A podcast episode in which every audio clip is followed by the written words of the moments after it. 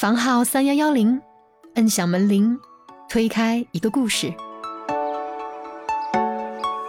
比如说，按照现在缴的这个养老保险，呃，按照现在的计算方式，我们退休的时候到底能拿多少养老金？这个话题应该是大家都特别关注的。嗯，但是实际上这个答案就是你怎么算都算不准。然后我们假设小李啊，他也是到六十岁退休，然后呢，他会工作三十五年。我们同样也假设社平工资和他个人工资都是五千元，并保持不变。小李退休之后呢，他每个月就可以领取到三千四百七十六元。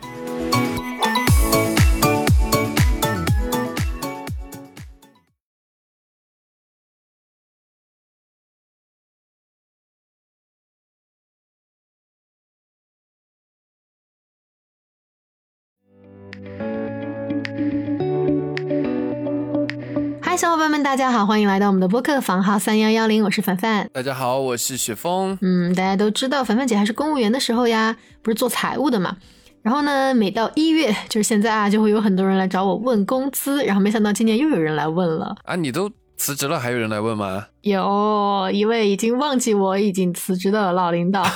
一打电话给我，我就知道哦，原单位发工资了。就看着我看着他电话在我屏幕上显示，我就知道原单位发工资了。所以他问的问你是问什么？是比如说工资发少了？对，其实就是他是我公积金涨了，然后当时哎怎么说呢？所以的那个叫什么到手就少了是吧？对啊，我们我们公司也经常有问这个的。这位这位老领导当时一问，我就觉得，哎，这个事情哈，你说以前吧，我都是跟单位的同事、领导解释，然后现在呢，开始做播客了，不止给领导讲嘛，我觉得也应该把这个给我们的听友讲一讲。然后呢，就我其实知道，就是不管是体制内即使拿着工资条也不明白其中道德的小伙伴，还是体制外打望着体制内工资福利的小伙伴哈，可能大家都需要我们来讲一讲工资这回事儿。然后呢，我们今天就准备用一个呃说人话的方式哈，就是开几期咱们的工资条特辑，讲讲这里面的条条目目都是些什么东西。然后大家都知道，就是工资条其实是分为呃应发数、应扣数那些嘛。然后我们今天呢就先不讲应发，因为其实这个事情就是一出之后，我就去听友群跟大家。聊嘛，就相当于做了一个小调研，然后就发现，哎，好像大家特别关心的都是 i n c o 的那个部分，就是比如说养老保险啊、职业年金啊，包括咱们国有企业的企业年金啊，然后医疗保险这些。然后个税跟公积金虽然也是应扣哈，但是因为他们也值得专门来讲一期内容了，所以我们就放到后面来讲。今天呢，主要就跟大家聊一聊养老保险、职业年金、企业年金以及医疗保险，当然也会包括一下大家关注的体制内的退休养老的话题。对，其实关于这个问题，我们前几天就在听友群里面调研过了嘛。调研的时候，其实就发现听友群里面很多小伙伴都在关心，比如说我的职业年金是什么呀？就除了工资条上的医保养老，单位还帮我交了什么保险啊？然后这些保险对我们来说就能够防范所有风险的吗？然后特别大家我觉得讨论的最热烈的一个问题就是，那我的养老金养老金又是怎么算的呢？对，特别是因为今年就是二零二四年十月嘛，机关和企业的养老要并轨了。然后就是其实之前一四年的时候，那个时候我刚上班，那个我我第一次。狠狠狠狠狠的加班，就是因为一四年的养老和那个，就是因为政策变化是吧？对对对对对。然后呢，所以就是说，呃，在现在二零二四年，咱们这个过渡到现在为止啊，我们现在这个并轨的当下，我们到底需要去补充一些什么样的商业保险，才能在退休以后过得比较舒服？发现群里小伙伴也很关注这个话题。嗯，对，关于医保政策和养老保险的趋势的问题嘛，本期节目的后面呢，我们也将连线到一位保险政策的专家。当然，这个我们待会儿再说哈。节目开始前，我们还是先跟大家聊聊今天咱们这期节目的一个主题：养老和医疗。嗯哼，作为体制内的听众，我们为什么要选择进体制内？我觉得。特别多的小伙伴吧，其实就是为了稳定啊，对，就是为了追求生活的稳定性，还有一个就是抗风险能力嘛。但是就算进入了体制内啊，其实也并不代表一劳永逸嘛。比如说，凡凡就跟我说过，他以前做过那个体检的对接工作嘛，然后每年体检完之后，总会看到看上去非常健康的同事，然后接到体检报告之后，就被那个体检机构通知什么去什么肿瘤医院啊，或者其他什么专科医院做复查的事情。啊，对，就是啊，虽然人家癌胚抗原高也不见得就是说会有什么，但是呃，每次在人家同事都还没有接到体检报告之前，你就先被电话通知了。对对对，那个那个那个那个心里面总是。然后你要成为一个通知别人的人是吧？让让别人通知。但哎，反正就是说，以前就是我们在办公室跟小姐妹们啊一起探讨的一个很重要的食堂话题，就是我们都给自己还有爸爸妈妈、老公、孩子们都买了什么样的保险。大家听到保险不要着急跳过哈，其实我们总是在别人给你提供保险产品的时候表现出来啊，我不需要，但是其实内心都会因为没有买到足够的保险感到很悄悄的忐忑。其实那个时候都是因为怎么说呢？保险行业它是有门槛的，然后信息又非常的不透明，加上卖保险的都是身边的亲戚朋友嘛，不好意思多问，也不好意思拒绝，自己买贵了他也不好意思说，然后最怕的就是在关键的时刻还常常这个不赔那个不赔。所以今天呢，我们要给大家在节目中推荐一个。简单透明的互联网保险经纪平台小雨伞啊，小雨伞真的是我和雪峰认真的研究了解过后，认为可以给大家推荐的一个打破了传统保险行业在我们生活中那种一头雾水、坑坑洼洼的那种现象的平台。对这个平台，它。不服于某一家保险公司，它就像某宝一样，它是一个第三方的平台，它对接了平安、人寿、太平洋等等八十多家保司，且我们小雨伞的专业顾问会根据你的预算和家庭情况，在这八十多家保司的几百个保险产品中，为你搭配定制专属的产品方案，还会在理赔的时候啊，全程的协助你，帮你更快的拿到理赔款。嗯，是的。对保险一头雾水的小伙伴啊，就像前的凡凡姐一样，可以现在呢先去我们的 show notes 当中呢点击专属链接，直接获取价值六十八元，但是呢咱们体制内的听众就用一分钱就可以获得的小雨伞一对一专业咨询服务，把小雨伞当做一个特别懂保险的好朋友去询问一下，为自己的稳定性呢也可以加一个真实的保障。啊，对了，听到这里的小伙伴呢，也可以去小雨伞的公众号回复“体制内”三个字，小雨伞也给我们的听友们免费赠送了一份女性防癌险哦，是我们体制内听友的专属福利。好的，然后让我们正式开始我们这期的节目吧。嗯，好，因为我们很多听友小伙伴说嘛，其实到现在为止，单位都没有真正的给他们发过工资条，然后关心的小伙伴呢，可能会主动的去问一下，但是常常呢，就是遇到解释工资的那位小伙伴，也是一问三不知。另外呢，有些小伙伴也会觉得，哎，好像问工资有点难为情。虽然凡凡姐从来都觉得问工资会要什么难为情的，就应该直接去问。但是呢，就是呃，很多小伙伴只是在工资已经到卡以后会看一眼哦，银行短信，或者是去支付宝里最多看一看缴费的信息，甚至有小伙伴连在支付宝里怎么看参保的缴费信息都不知道哈。所以呢，今天凡凡姐就准备啊，我们真的拿一张工资条好，然后我们来开始讲一讲这个工资条到底它是怎么样的一个条条目目的构成。好的，那用你的工资条吗？嗯，工资条，说实话我都没有。我们单位其实是从来不发工资条的，然后都是因为我是财务嘛，所以我是去隔壁办公室看的。我我是想的呢，咱们这期节目啊，就用我们一个小伙伴儿的例子来举例，比方说我们前面的某一位嘉宾啊，比如说小明啊，因为小明在我们节目里是收过工资数据的嘛，然后加上跟他关系又好哈，所以就拿他举个例子。啊，当然，不过啊，我们也叠个假哈，因为凡凡姐以前在体制内虽然是做财务和工资的，不过呢，我也不是医保局、社保局这些专业人士。虽然咱们这期节目前哈，我跟雪峰我们是找了全国有七个城市、东南西北不同的城市的小伙伴帮我们收集信息，然后校对。啊，但这里先感谢一下我们七位小伙伴。但确实呢，可能会因为各地的政策不同，而且我们决定采用说人话的方式来录制嘛。所以有一些专业名词，可能我们说明白了意思，但不是每个字都完全和政策文件上一模一样，希望大家不要介意哈。嗯，如果有任何我们说的不对的地方呢，也欢迎大家批评指正，我们置顶在评论区来进行校正。好，那我们继续说小明，那就开始说小明的工资条哈。呃，其实现在呢，就是我们在 show notes 当中呢展示了一张工资条，但是呢，这工资条其实是经过我们简化的。嗯，大家一看也看出来没写绩效，不看也没事儿，就是因为这个是一个简化版的数据嘛。如果我们仅仅用听的，也很好听懂。就比如说小明的医保，其实可能扣的是一百多，但是我们假设他扣的就是一百块这个整数哈，好吧？那这个数据它代表什么呢？就是说明现在他的医保个人账户这个月增加了一百块钱。医保是有个人账户的，陈老师，这个你是知道的。我是经过一番学习和之后，在去年年中知道的。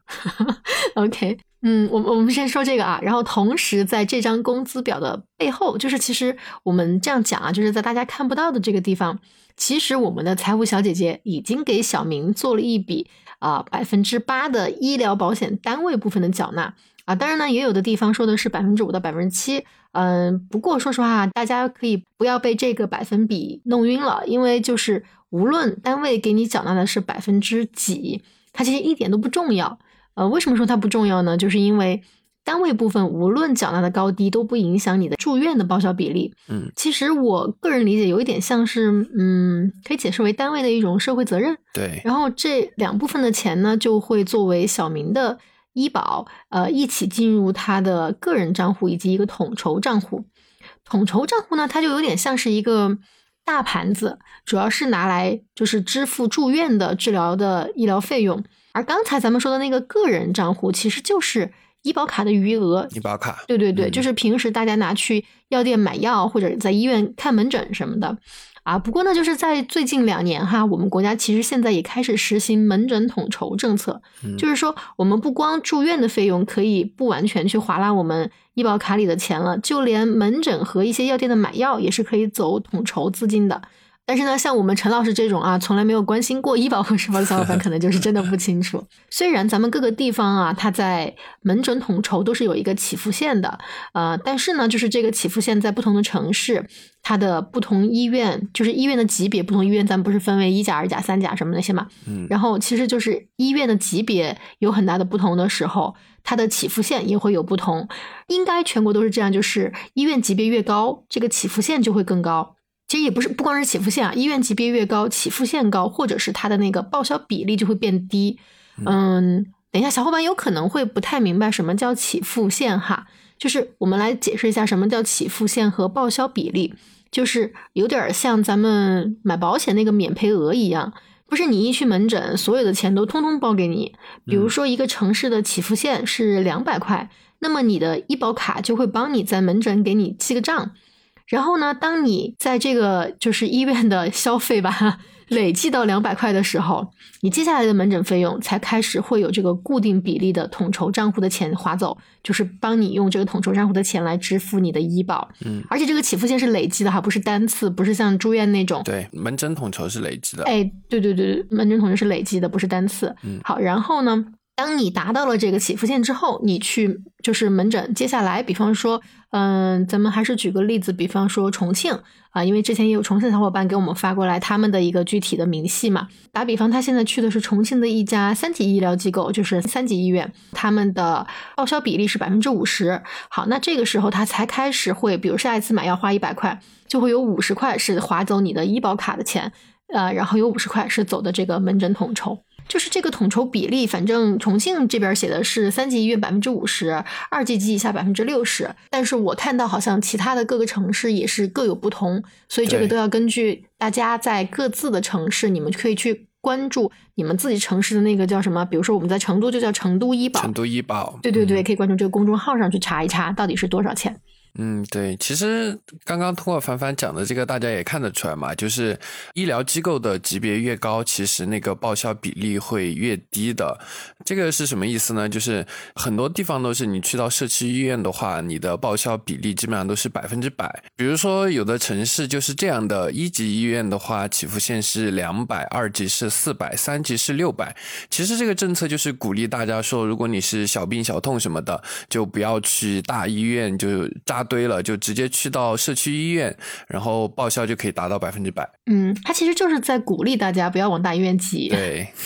嗯，所以就是无论现在我们看病啊，刷不刷医保卡，都记得啊，一定要在门诊的时候出示一下我们的电子医保凭证，嗯然后再去缴费，这个起付线才会累计。嗯，当然了，这个钱每个城市不太一样哈，比如啊，人家重庆是三千嘛，我们四川就只有两千，人家重庆是直辖市。嗯，对，其实对这事情我印象还蛮深刻的，就是在去年二零二三年十二月份的时候嘛，然后我爸爸突然有天给我打电话，他就说你的那个医保卡的门诊统筹额度用了没有啊？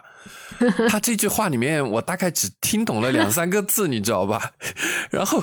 我就很好奇，呃，没有没用上，没用上不是好事儿吗？对，但就他就告诉我嘛，他当时他就给我科普了一下，他说这个门诊统筹额度是在那个你的个人账户之外，相当于是有一笔钱，你如果今年没有用的话，那个。它不会累积嘛？对你二零二三年的那个额度就没有了。然后在这次的知识整理中，我发现其实医保还有很多的知识盲区，就比如像门诊统筹，这个其实是很多小伙伴在生活中、日常生活中都会用到的嘛。所以说，我们就在这儿提出来，单独给大家讲一讲。不要像我一样，在十二月份突然听到别人讲这四个字，然后发现自己根本没听过。嗯啊，不过你说到就是这个用的多啊，其实。嗯，陈老师可能不知道，就是还有一个东西，就是呃，我们为什么说考公很香的一点，就是在很多省份啊，它不仅是公务员，还有事业人员，每年都是有一个医疗补助的。呃，然后这个补助其实我一开始我不太确定，然后我就去求证了几个城市，然后小伙伴们都跟我说有，所以我才知道，就大概是一个全国，就是可能很多城市都有的公务员医疗补助和事业人员的补助。嗯，呃，就是说，比如我在药店买药。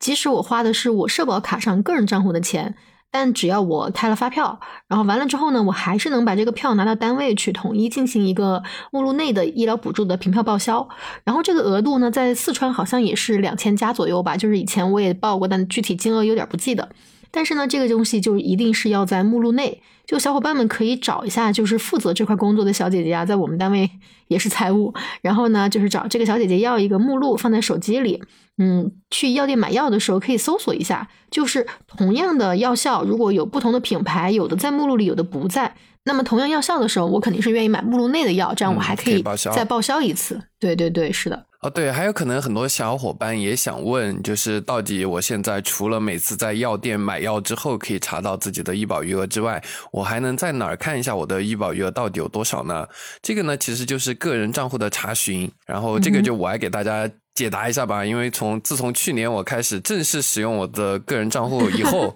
我就发现了一一片新大陆。其实这个呃很简单，大家就在支付宝或者微信也有，就在相应的城市服务里面可以找到。你也可以直接搜索医保，就可以出现一个小程序，它叫做医保电子凭证。绑定好你的个人信息之后的话，你其实你就可以点那个电子凭证，出示二维码，就在药店买药了嘛。然后在下方其实还有一个叫医保余额的小按钮。然后第三列的话有一个缴存明细，在这儿呢，你就可以看到你的个人缴费和单位的缴费。呃，这里的个人的缴费额呢，就和你工资条上的缴费额就是一模一样的。好的，这个就是我去年年终才收获到的关于医保的知识，就在这儿分享给大家了。OK，好，那那我们现在刚刚你说的工资条，我们就还说回工资条哈，嗯，就是我们继续从工资条上展开，就是呃，医疗保险呢在工资条上的展示哈，仅仅只有我说的这样一个就是个人部分的扣款，但其实，在工资条的背后呢，它还是有一个很重要的单位部分是什么呢？就对应在这里，其实单位还是给大家缴纳了大额医疗补助费用，就是我们俗称的那个大病保险以及一个生育险。啊，有的省份呢还会给大家购买，就是工会的意外险和医疗险啊，这也是一种互助形式的保险啊。虽然我后面说的这个啊，它不是用工资的科目来购买的，但是也是职工福利，我们就顺便提一嘴。嗯，对，这儿还有一个点一定要提醒大家，就是社保千万不能断缴。当然，如果你正常的上班的话，这个事可能跟你无关，就得看你们单位的财务或者人事的小姐姐了。嗯嗯，在我们单位是财务，确实，凡凡姐在做财务这几年啊，特别是之前还要做保险的时候，就是我们整个办公室很多小姐妹都是拼死拼活、加班熬夜，也就可能把大家的这个社保给大家断缴了。嗯，就特别是医保，因为其实确实我们在任何一种保险，包括刚才提到的那个工会险什么的，我们都从来没有给大家断缴过。嗯，真的也提醒各位在体制内做财务的小伙伴哈，就是凡凡姐以前的一个老领导就教育过我们。在这种事情上断脚，就相当于谋财害命。万一真的有同事需要住院，尤其是大一点的单位，人一多，真的很有可能发生就是不能报销。你真的你就觉得我不是就断了一个月吗？但是有可能真的就会发生那种不能报销，然后后果就很严重。然后还有就是。呃，特别是如果有想在体制内想辞职的小伙伴哈，也千万记得操心好了这件事再辞职。就是凡凡姐在辞职的时候也是呃提前做好了这些社保的这些计划，然后在第二个月就赶紧的把医保全部都续上了。嗯，对，这个真的很重要。就是在上个月嘛，十二月底的时候，在我们公司就发生了一件真实的案例，就是我们公司有一位小伙伴，他去医院看病，然后突然告诉他就你医保断缴不能。报销，然后他就跑过来问我，他说怎么回事？我们公司社保怎么断缴了？我说不会啊，我就马上问了一下财务，然后财务还给我截图，就是我们的那个公司的医保账户已经正常扣款了，是是真的扣进去了吗？已经就是有那个，反正财务截给我那个图嘛，钱已经被划走了，已经被社保局扣走了。但是在这个小伙伴去，那责任就不是你的了。对，但是呃，我后面让财务跟这个小伙伴去对接处理一下嘛，但是反正这个就是一个 bug，他就告诉我们什么呢？只要断缴。你就包不了，你就在医院都立马就包不了。嗯，但幸好他是这个不是你们的问题，不然的话就该陈老师你来负担这位员工的 住院费了。不至于，不至于，我们还是遵纪守法，按时给我们的员工缴了社保的。嗯，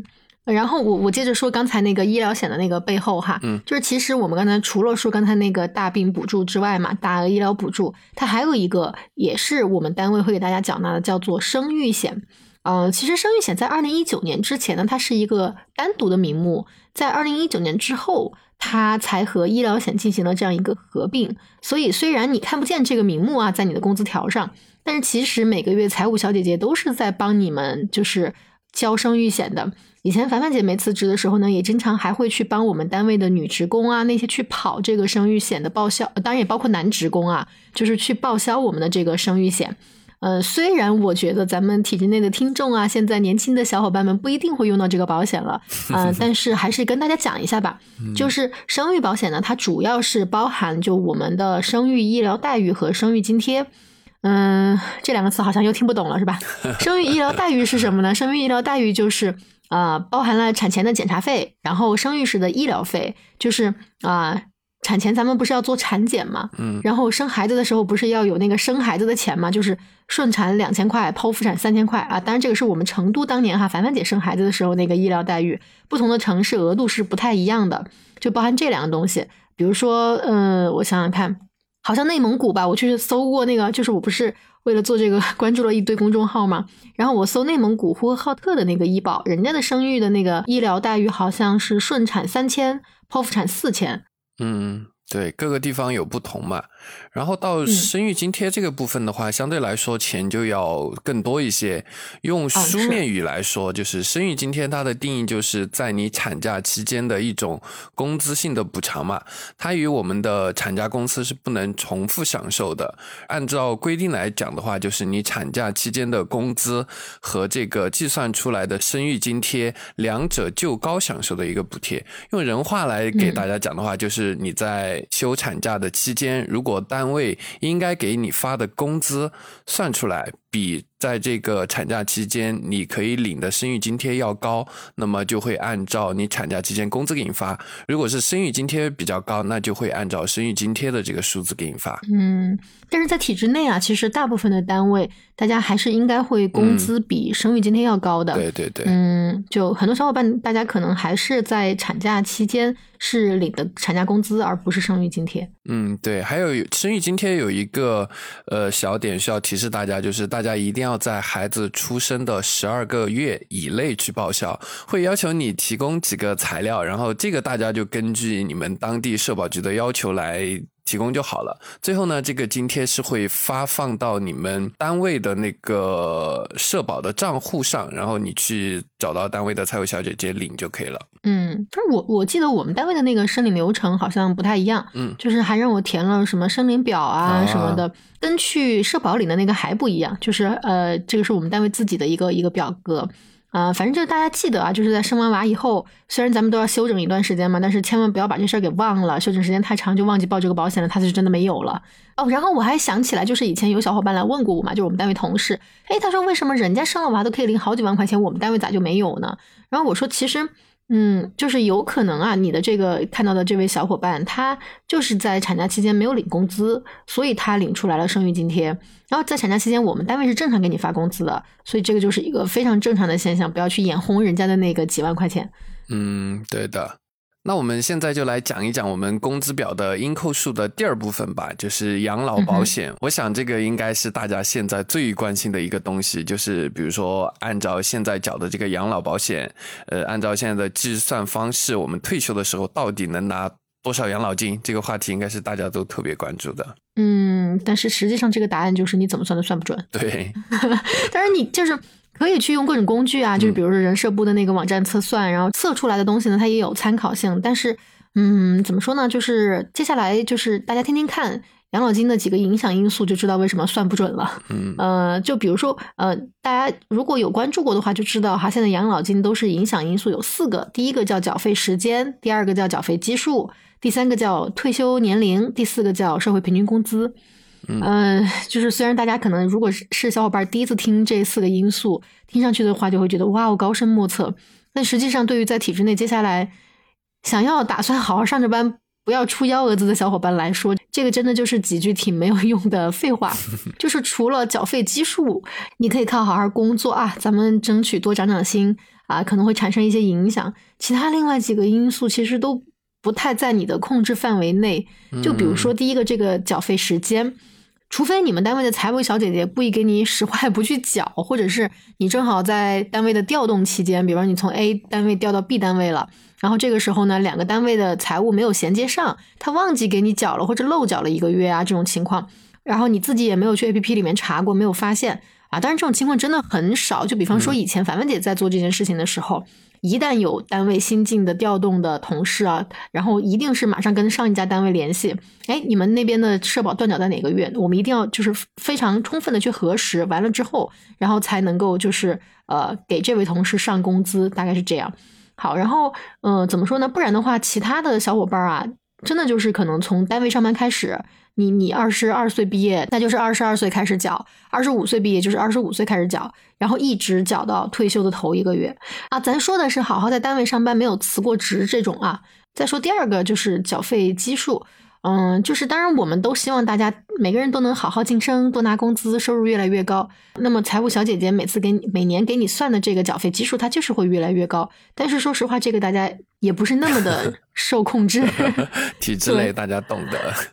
OK，然后第三个呢，就是退休年龄。嗯，如果现在是六十岁退休啊，因为现在还存在咱们没有。延迟退休这个事情落地嘛，然后如果是六十岁退休的人呢，他的计发月数就是一百三十九个月；五十五岁退休的计发月数呢就是一百七十个月；五十岁退休的计发月数就是一百九十五个月。啊，这里我们先讲一讲什么叫计发月数啊？计发月数就是在你退休的时候。呃，国家给你算的，你大概可能你这个钱还要拿多少个月呀？就是你拿这个月份除以十二，就是其实是你大概还能活多少年啊？当然不不不能这么说。它其实是通过一个复杂公式来测算的。嗯，国家也不会说你这个计数月份领完之后就不给你发了，他会从那个统筹账户里面持续的给你发。只是这个是作为一个计算的标准，嗯，大家就这么理解就可以了。是的，是的。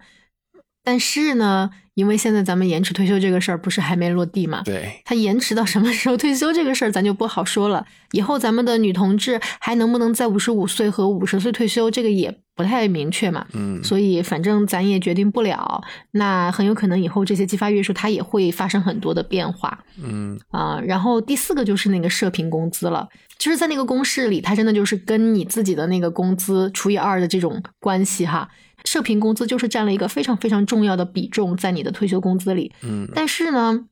你说我除了让自己涨薪之外，我也别无他法，我只能希望我们城市的小伙伴们都多多涨薪，然后大家把本地的社平工资抬起来，养老金才会高。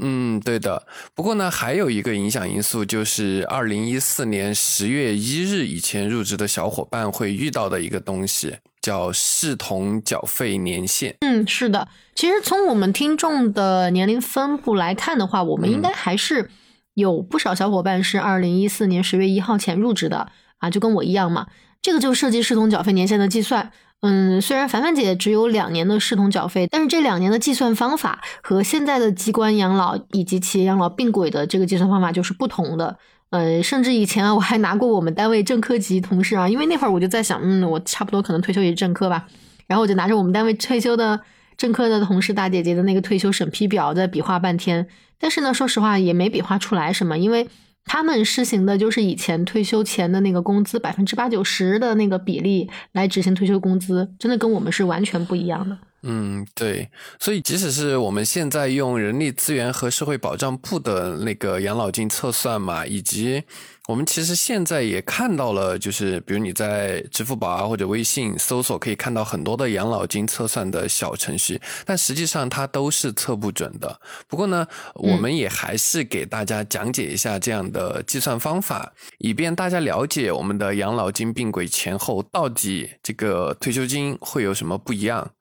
并轨后呢，企业的这种计算方式，其实在其他播客，我跟范范在学习的过程中也有了解到过，是有那种非常详细的，拿着别人的那个退休审批表来讲解的。想要了解的小伙伴呢，推荐大家可以去听一下《保持通话》的第六十六期节目。我们这里呢，转述一下央视之前做的一个计算对比，来给大家展示一下，在养老金并轨之前，体制内外这个养老金到底差了。多少？然后接下来就来带大家算算账哈。我们先假设有一个小王，他在企业工作，然后他的工资呢是每月五千元，社会平均工资呢也是五千元，然后所以他每月要缴纳的养老保险就是四百元，按照百分之八嘛。然后我们假设他工作了三十五年。六十岁退休，退休后呢，每个月他就可以领到两千九百五十九元的退休金，大概是占到退休前工资的不到百分之六十。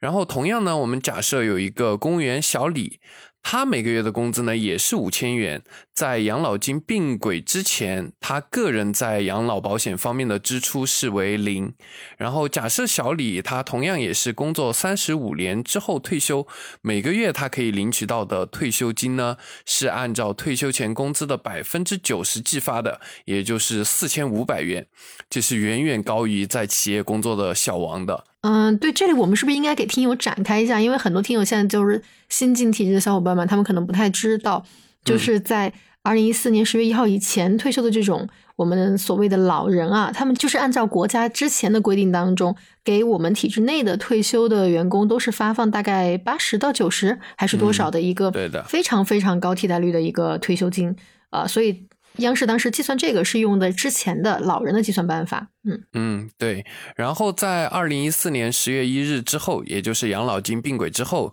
机关事业单位工作人员的这种特殊待遇呢就不存在了。那以后机关事业单位工作人员的养老钱要怎么缴怎么领呢？并轨之后新的政策的原则是区别对待，然后老人老办法，新人新制度，中人逐步过渡。呃，我们接下来也同样。来算一笔账，我们假设哈有三个公务员，他们分别是老李、大李和小李。然后呢，这三个人是在同一个单位从事同样的工作。老李呢，他是在二零一四年九月三十号年满六十岁，然后就退休了。因为十月一号就改革了嘛，所以他就九月三十号就退休了。然后假设他退休前的工资呢是五千元，那么老李的退休金按照老的办法来发放，就是我们前面提到的。公务员的退休金和在岗工资的比率大概是百分之八十到九十之间，那么老李的退休金大概就是四千到四千五百元之间。然后我们再来假设大李今年是四十岁，然后呢，他在二零一四年十月一日之前是有十五年的工龄，还有二十年退休。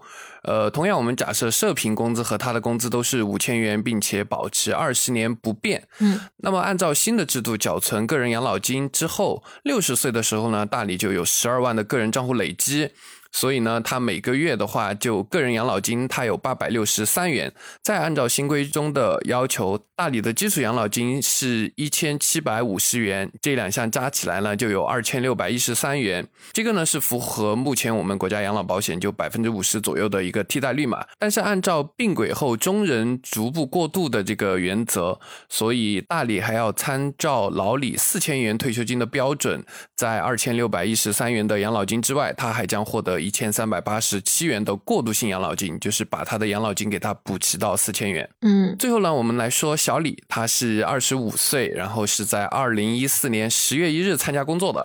因为十月一日不是改革了嘛，然后他就开始工作了，所以呢，他就是一个新人。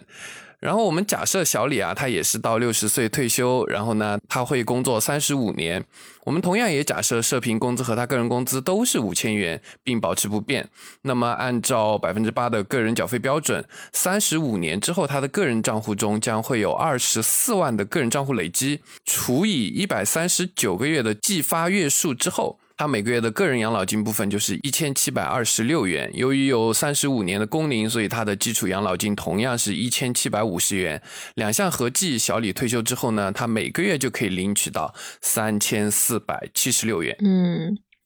降了不少啊！听上去他们好像之间很复杂，但其实我觉得就是这样的一个方式啊，就是二零一四年十月一号之前。在我们的整个机关养老和企业养老并轨之前的小伙伴啊，他们基本上就是可以按照我们之前退休工资的八九十来领的，是吧？嗯。哦，然后呢，在并轨之后，这一份工资的计算方式其实就是会呃比较明显的有所下降。嗯，其实当时在我们听友群调研的时候啊，大家也很关心，就是养老并轨对我们体制内的退休金到底会有多大的影响？也有小伙伴会在问，就是面对并轨的当下，我们还需要补充一些什么样的商业保险才能过得比较舒服？啊，然后这个问题呢，我们待会儿会放在第三趴哈，就是我们和专家的那个呃连线部分来讲解。不过呢，我觉得大家也不用太担心，因为接下来呢，我们会给大家讲到年金这个部分，就是包括了企业年金和职业年金。嗯，对，在二零一四年养老金并轨之后嘛，其实对体制内的小伙伴来说就影响特别大。刚刚的计算中少了很多钱，但是呢，同时也多了一项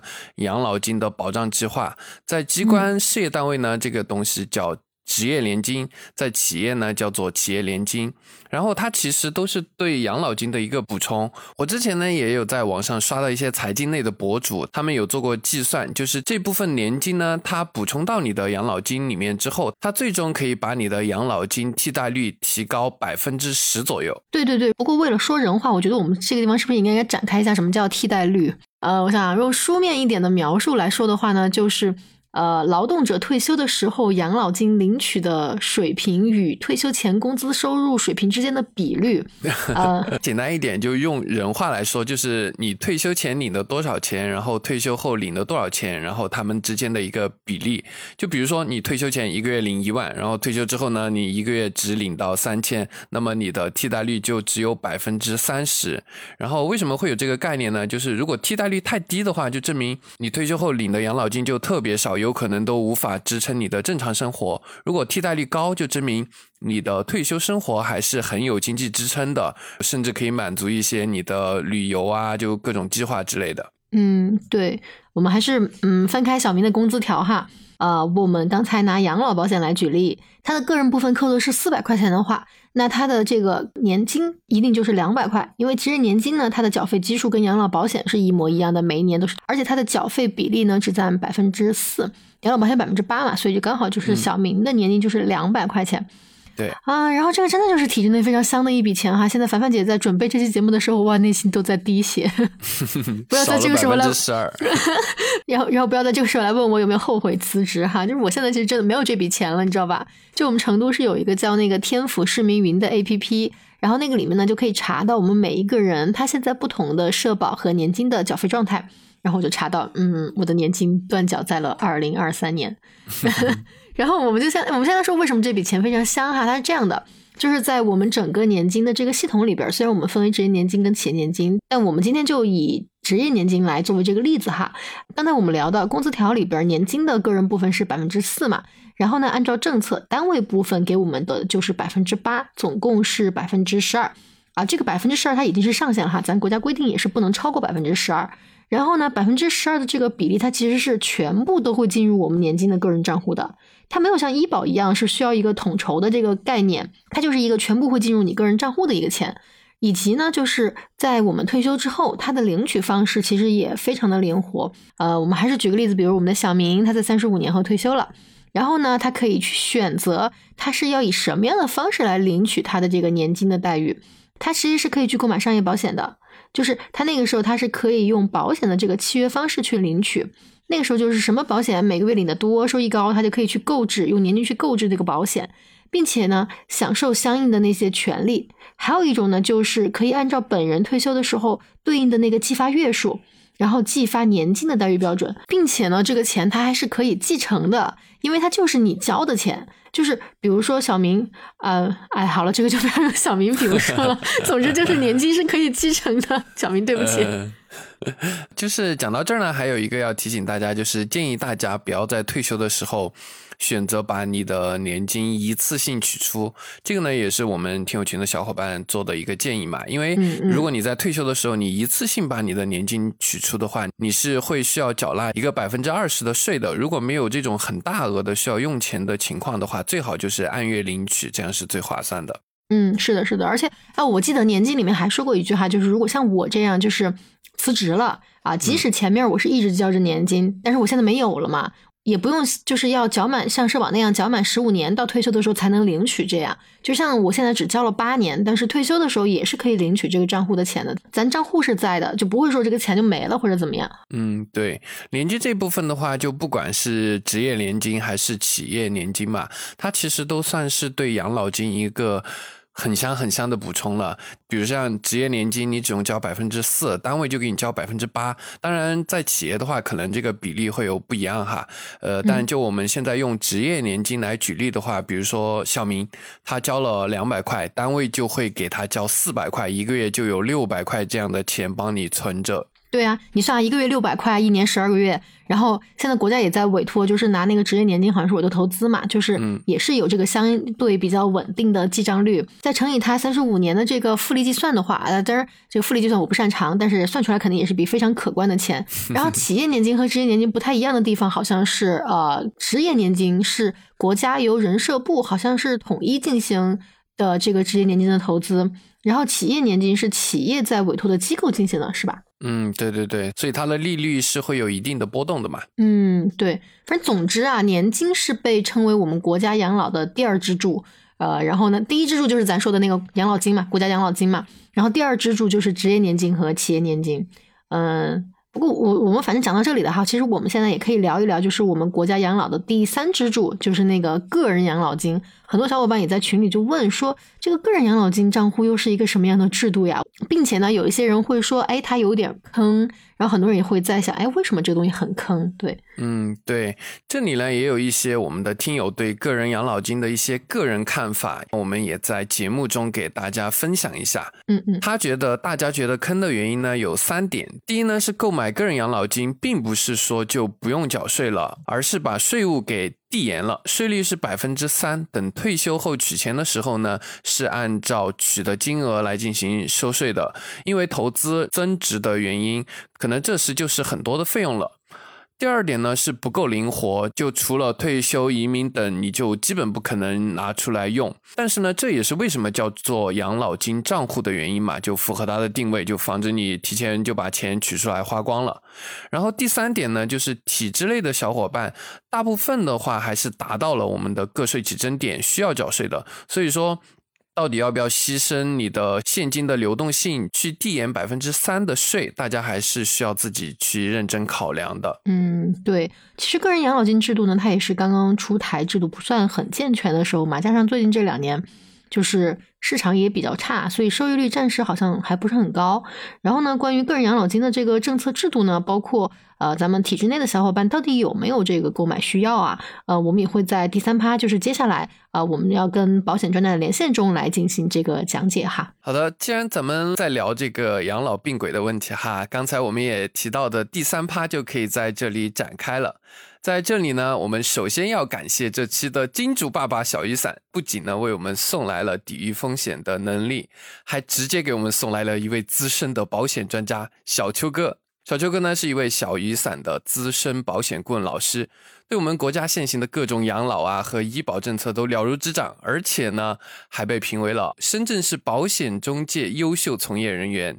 小雨伞官网的品牌形象大使，先请小秋哥来给大家打个招呼吧。呃哈喽，大家好，那我是来自于小雨伞保险经纪的保险规划师，呃，我叫邱小珍。嗯，欢迎小秋哥。呃，然后呢，其实今天请小秋哥来哈，也是想请小秋哥从专业的角度呢，跟我和雪峰讲讲，就是你对咱们体制内，嗯，二零二四年养老保险并轨这件事情啊，您有什么看法呢？呃，首先的话，关于并轨这个事情哈，其实我们很可以明显看到一个信号，就是国家对于养老方面的一些这种事情的话，会越来越重视了。我讲的直白一点哈，可能对于我们体制内的小伙伴的话，影响相对来说是比较大的。对，那为什么会越来越重视呢？就是因为我们国家已经感觉到了未来。对于养老这方面，给到我们国家的压力会越来越大了。对，那我们可以从几个点的话，简单来先看一下我们目前国家的一个养老形势。那基本的一个养老保险的话呢，我们国家养老金制度的话，它有一个非常大的特性啊，叫现收现付制。那这个什么意思呢？就是你可以简单理解为，就是我们现在在交的那部分养老金，那么是给到现在正在养老的人在使用的。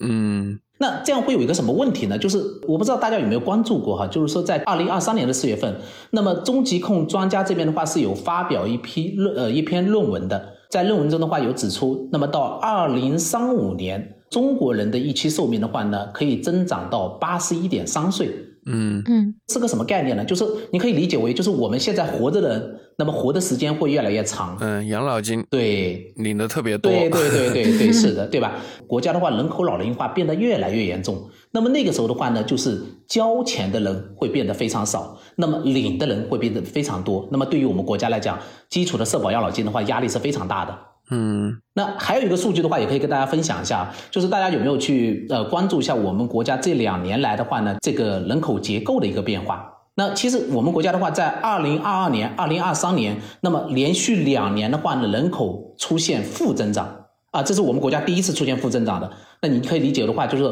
新生儿越来越少，那么人又人又活的时间越来越长，对吧？那也就意味着未来的老年人的话会越来越多。那交的人少，领的人多，那么自然给到我们国家的压力是比较大的。好，这是第一个基本的养老保险。那第二个的话，就是刚刚我们呃也有聊到的一个企业职业年金。那这个的话呢，确实可以说针对这个养老方面的话是有很大的一个补充作用。但是在我们国家的话，我们必须面对一个现实，就是相对来讲这一部分的话，它的覆盖面可以说的话呢，非常非常少的。呃，这个数据的话，统计非常吓人。当然，可能呃，体制内的小伙伴的话，基本上都会有，对吧？都有。刚才我们都说了，这个很香。对，那那体制外的话，可能就是基本上的话，像我哈，呃，我可以说出来工作十几年了，我到目前为止没有一份工作的话是给我交了这个这个这个企业年金的。嗯，很大的公司或者央国企一般才会覆盖到。对对。感觉这个地方好像在点自家公司呢。哈哈哈 OK OK，那么这是一个，所以说这个的话就是没有办法去很快的让它范围变得更广一点，这个是没办法的。所以这个时候的话，我们就回到了第三个，就是个人养老金这一块。呃，所以在目前的人口结构以及这个少子化也好，或者说这个老龄化各个方面来讲也好，那我们唯一能做的可能就是要去自己针对自己养老方面的话，就多做一些准备。当然，这个准备的方式有非常多。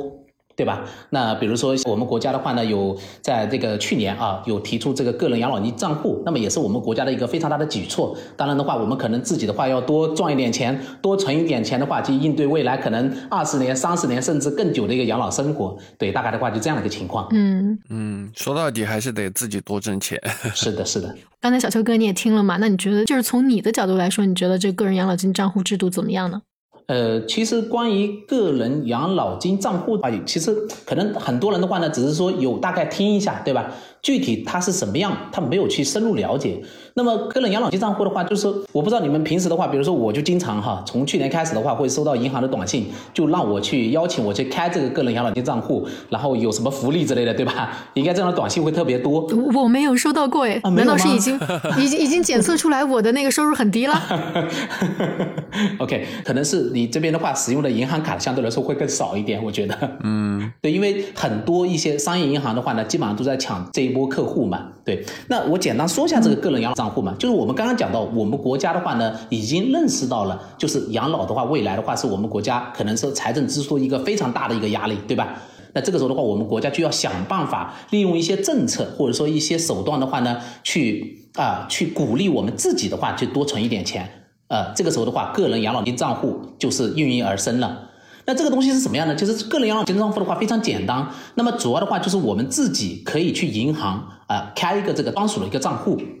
那开这个账户的话呢，就是我们国家要想，哎，那你要让我们去开，那就总要给到一些福利，对吧？要不然我为什么要去开这个东西呢？所以这个时候的话，我们很多关注的话，就是会有一个话题，就是我们开这个个人养老金账户的话，是可以税延嘛，嗯，对不对？那其实这个个人银行金融账户的话，其实我在呃基本上目前试点的城市有三十六个城市，对吧？那基本上我们在主流的商业银行呢都可以开这个账户。那开了这个账户以后的话呢，呃，我们国家是有规定的，往这个账户里面的话，一一年的话最多是可以往里面存一万两千块钱，这是上限。那我存的这个钱的话呢，一旦存进去我就拿不出来了。那这里面的钱我可以拿来干嘛呢？第一个，我可以去买一些。养老存款就是养老储蓄这一块，那么具体大家的话可以去参考一下我们的呃手机，就是手机这个银行 A P P 也好，或者说相对于银行的官网里面的话，它里面是有一些专门的一些养老方面的一些存款的，对吧？它会有跟我们的存款其实差不多，比如说最短有七天、呃三个月、六个月、一年期、两年期、三年期、五年期都有。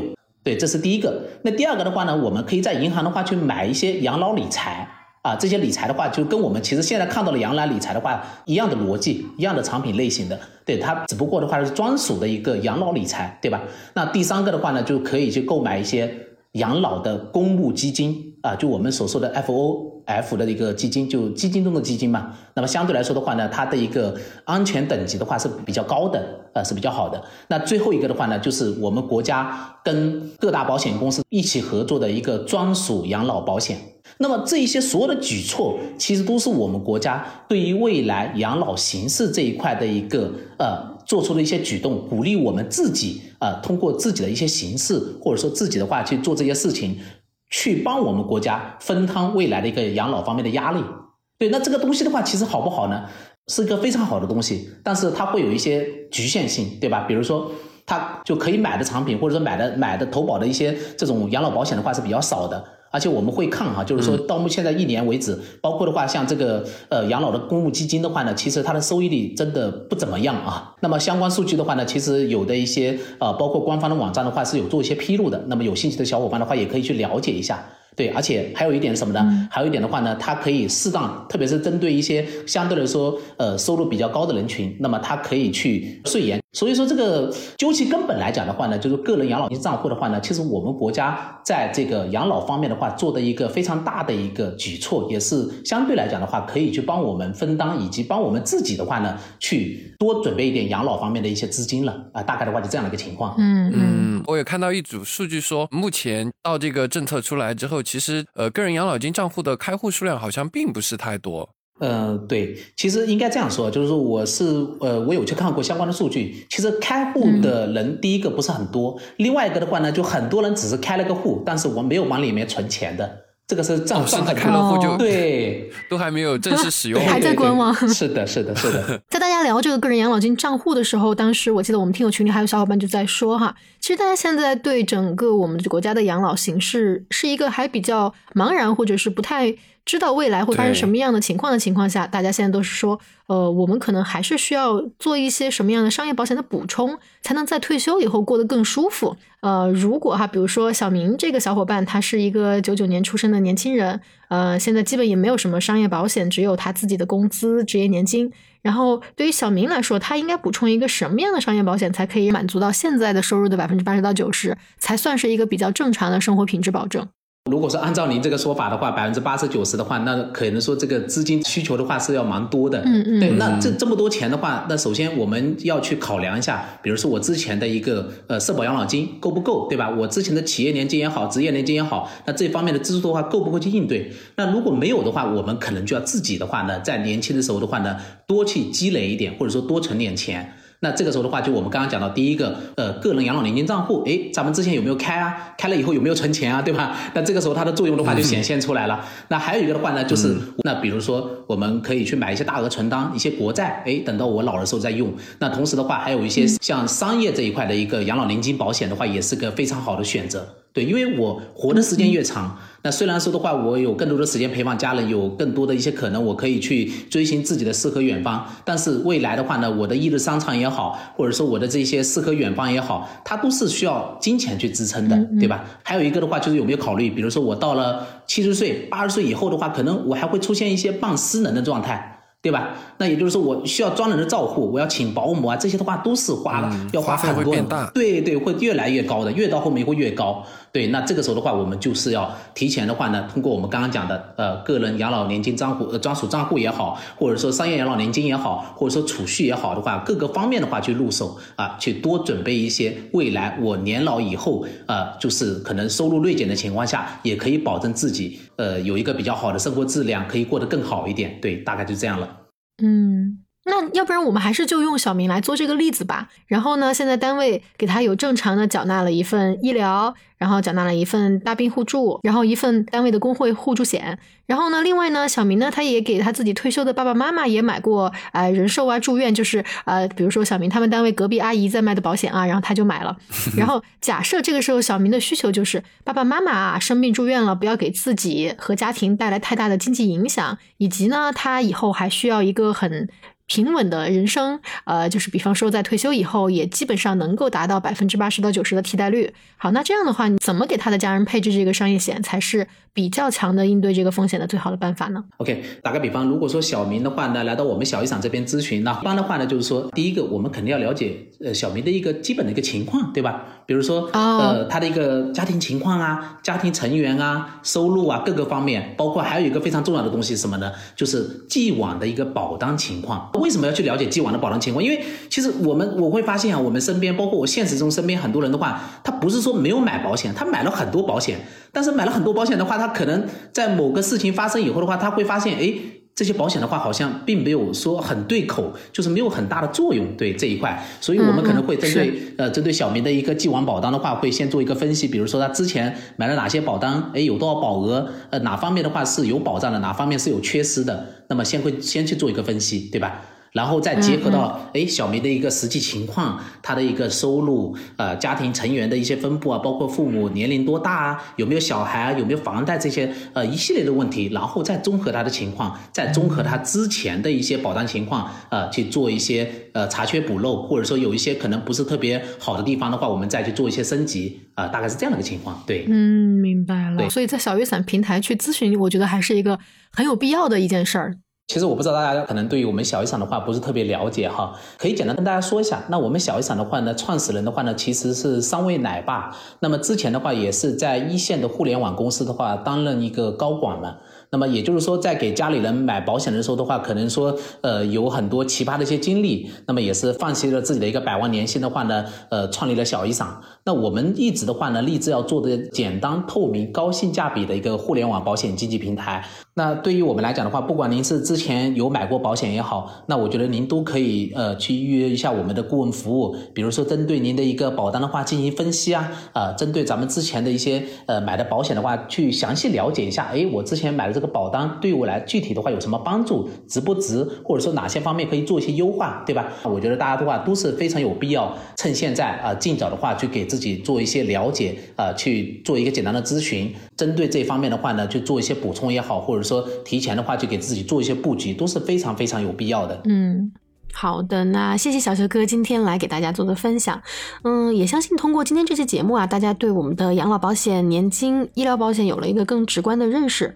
工资条呢，我们也算是给大家解读了比较跟大家切身相关的一个部分了。也希望大家通过这期节目，对自己未来的风险评估有足够的认识。现在呢，我们体制内的听众小伙伴可以都去我们的 show notes 当中点击专属链接，领取体制内听众一分钱即可获得的小雨伞一对一专业咨询服务。也可以去小雨伞的。公众号回复“体制内”三个字，小雨伞给我们的听友免费赠送一份女性防癌险，是我们体制内的专属福利哦。好啦，小伙伴们，谢谢这期收听，我们下期再见。